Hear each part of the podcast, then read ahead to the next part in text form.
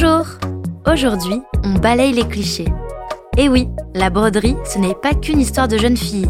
Au contraire, c'est toute une épopée qui démarre dans l'Égypte ancienne. Dans cet épisode, Viviane nous raconte la petite histoire de la broderie. La plus ancienne toile brodée provient d'Égypte antique, mais il reste peu d'exemples de broderie de cette époque.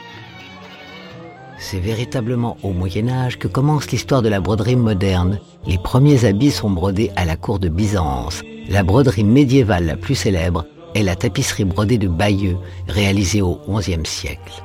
Venu d'Orient, le point de croix se répand dans toute l'Europe à la Renaissance et devient une des bases de l'éducation féminine, favorisée par l'Église. En France, en 1586, on publie La Clé des Champs, un livret contenant des motifs de fleurs et d'animaux stylisés s'inspirant de l'Orient et des symboles héraldiques. Au XVIIe siècle, la broderie a pris le nom de peinture à l'aiguille ou encore broderie à l'or nué. Des peintres tels que Antonio del Polaiolo dessinèrent des scènes destinées à être exécutées par des brodeurs.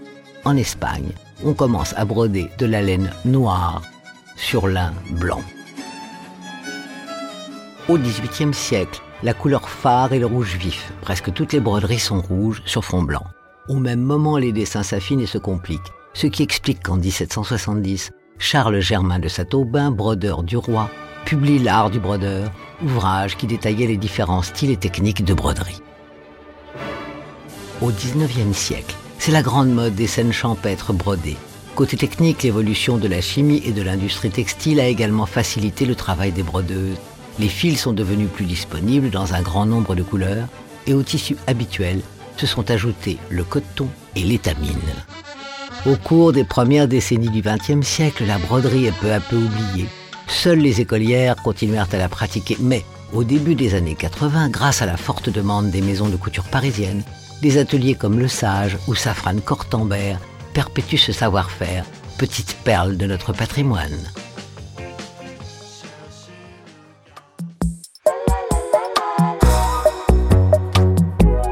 Petite Histoire 2 est un podcast coproduit par TV Only et Initial Studio, adapté du magazine audiovisuel éponyme, produit par TV Only, Jean Monco et Séverin Delpont, imaginé et commenté par Viviane Blassel et écrit par Benjamin Doise sous la direction de Viviane Blassel. Production éditoriale, Sarah Koskiewicz et Louise Nguyen, assistée de Sidonie Cotier. Montage et musique, Johanna Lalonde avec les voix de Viviane Blassel et Louise Nguyen.